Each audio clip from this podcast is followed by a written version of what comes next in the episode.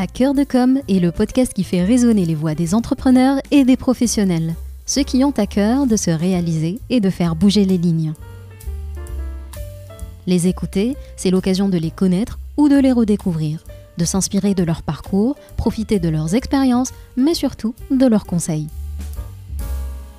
À cœur de com, c'est aussi des parenthèses sur des sujets liés à la communication et au management, afin de nourrir les débats et notre réflexion.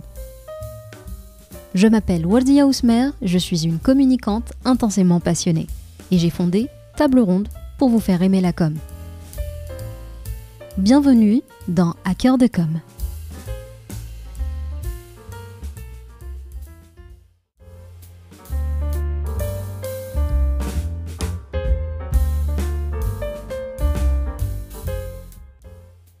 Cette parenthèse est inspirée de faits réels ayant eu lieu plus exactement dans ma cuisine. Un jour, alors que je voulais chauffer du lait, j'ai baissé le feu de ma cuisinière pour prendre le temps de répondre à un message. Mais vous le savez, je pense que vous êtes nombreux et nombreuses à en avoir fait l'expérience, le lait déborde toujours quand on a le dos tourné. Une autre fois, l'heure du déjeuner étant dépassée, je voulais quand même couper ma petite fringale.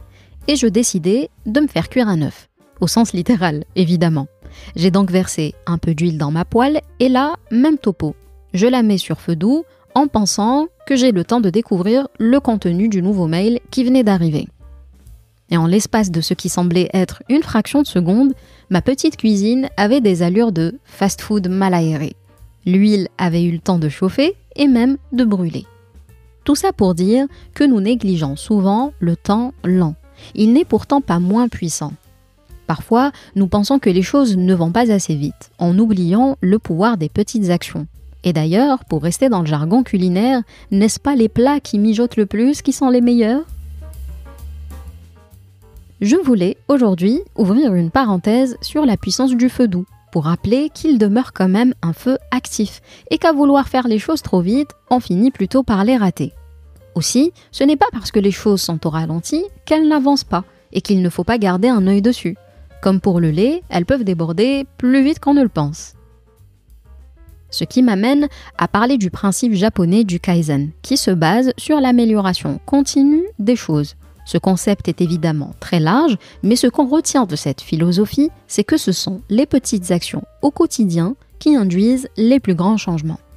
Par conséquent, il vaut mieux communiquer peu mais bien, en attendant d'avoir les moyens et le temps d'en faire plus, il vaut mieux conquérir un petit marché pour commencer que de viser très grand dès le départ, il vaut mieux retarder une action importante pour mieux se préparer plutôt que de prendre le risque de se précipiter et de tout louper.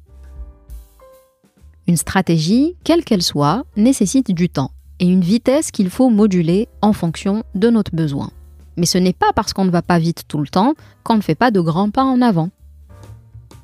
Alors, soyons des feux doux, mais puissants.